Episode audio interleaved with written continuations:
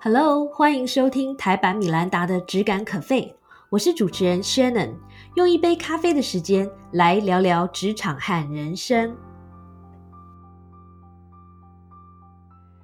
Hello，今天是二零二二年的第一次录音，新的一年已经展开好几天了，不知道你最近过得怎么样？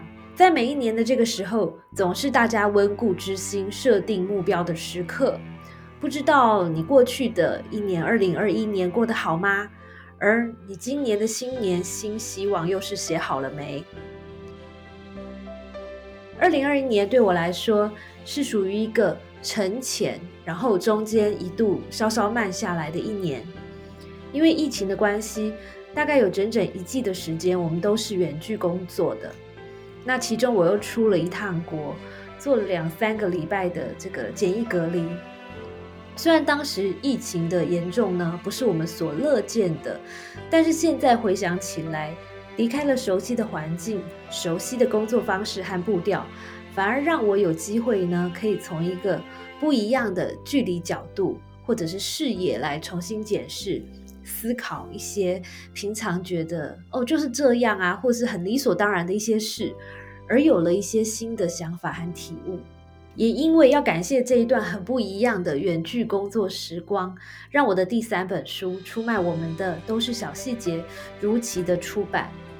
这本书呢，是从故事力、内境力、细节力、仪式力、美学力这五个面向来谈谈职场上那一些没有人会直说，但是很重要的小细节。但是透过这本书，我真正想要表达的，除了细节之外，其实更是格局。我不知道你有没有注意到哦，在封面上有一句英文的话，叫做 “Details create the big picture”。那其实做好小细节的目的呢，就是为了成就我们的格局和高度，成为身心灵方面都能够有所提升的进阶版专业人士。不知道你看过这本书了吗？你喜欢它吗？看完这本书，你又有什么心得呢？欢迎跟我分享。结束了在家工作的日子，回到公司上班后，我们就开始了台版米兰达的质感可废 Podcast 的录制。一转眼，这个节目也进行了一季了。希望我们的节目内容能对你有所帮助，或者是启发。也希望我和来宾们的欢乐对谈，能够对大家的职场和人生起到一些正面的力量，让大家开心。对于二零二二年，你有什么期许呢？今年我对我自己的期许是，希望可以透过知识或是讯息的学习、传递和分享，让更多美好的人事物被听见、被看见。同时，也为在职场或是生活中打拼的朋友带来更多的正能量。所以呢，我为我自己定义了以下三组二零二二年的关键字。第一组关键字呢是温柔和温暖。或许你曾经在我的粉丝页看到过，我小时候的志愿是成为诗人。然而，在外商文化的训练，还有分秒必争的公关业长大，出了三本商业书，并且呢，即将迈入这个创业人生第十年的我，不知不觉中，我也不知道为什么，就变得越来越理性，越来越有逻辑，然后很崇尚那种说重点的沟通方式，比如说能够用三十秒说清楚的事情，我绝对不会用一分钟，在大多数的时候都是这样。但是因为有这个简易隔离嘛，那经过去年比较长的内观和自我检视，那我发现，其实过去的这种呃比较纯然的理性沟通方式，其实是可以把事情很有效率的做完。但是很多时候呢，没有办法真正的把事情做好，或是做到的所谓的圆满。所以二零二二年。我期许我自己在书写、还有对话、还有口语表达等等的方面呢，都可以更加的温暖、柔软一些。在理性逻辑之外，也可以多一点点的感性，把诗的温暖和温柔的力量带回到职场里。我的第二组关键字是开阔、丰富和连结。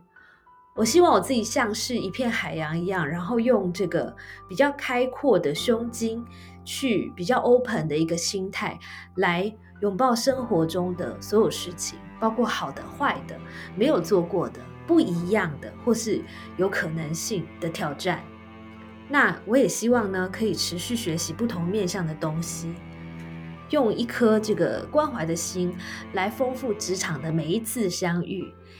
更重要的是，我希望呢，可以创造一些机会，让更多美好的人事物可以因为我而互相的彼此连接、互相交流。那我的最后一组关键字呢，是高度和创新。呃，我期许自己从一个新的高度来洞察、思考熟悉的问题，那些想当然尔，或者是过去一直自己觉得啊，事情就是这样啊。那今年我希望用一些不同的面向，或是不同的高度，或是不同的角度来检视它。因为二零二二年呢，将会是充满挑战的一年，所以我希望可以用这个破局思考的这个方式，来为我的客户、同事，还有每一位工作和。生活中的伙伴来创造价值。啊，讲到这边好像忽然严肃了起来，所以我来为大家 recap 一下过去一两个月的这个我们的访谈好了。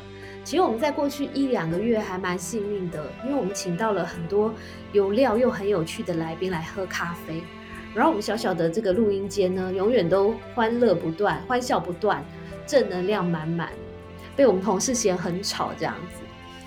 但是我发现哦，不同虽然是每一集的来宾都不一样，但是呢，其实有一些观点是不断的重复的。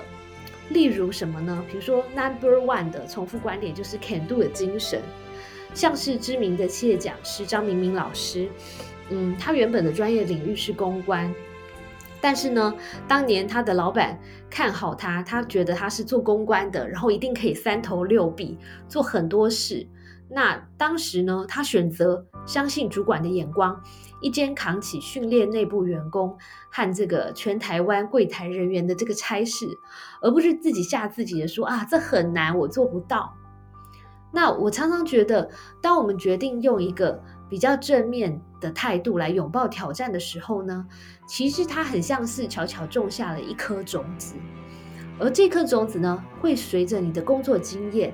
还有生命中的一些际遇、大小的事情的滋养，慢慢生根发芽、茁壮。那以明明老师的例子来说，他当初呢只是公关，兼着做这个，兼着做呃所谓的内部训练。可是因为这颗种子不断的被滋养，不断的茁壮，那当初的兼职做呢，逐步发展成一份长远的今天的这个企业讲师的事业。在和不同的来宾对谈、一起喝咖啡的时候，我们很多时候都谈到了激励。因为呢，每个人都有需要被激励的时候，也有需要激励别人的时候。所以呢，我很高兴的找到了我多年的好友，也是拥有二十八年经验的资深人资顾问 Tina。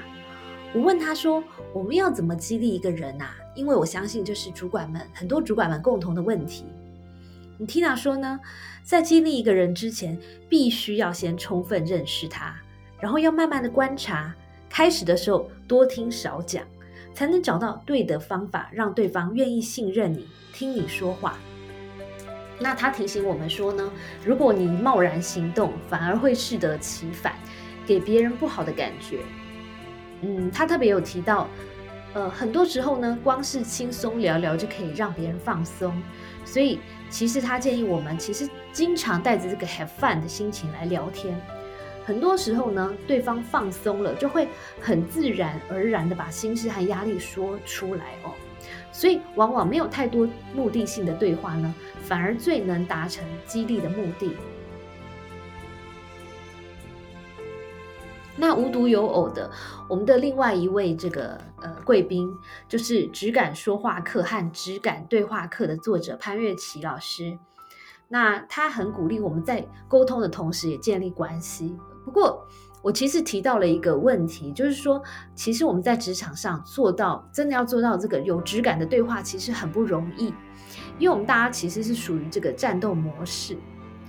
但是呢，潘月琪他有谈到，就是说，不管争取资源，呃，做好谈判，或者说归属责任、坚守立场等等一些常见的职场呃情景，呃，虽然呢，我们是有我们的这个立场要维护，但是其实这都和质感对话的这个原则不抵触。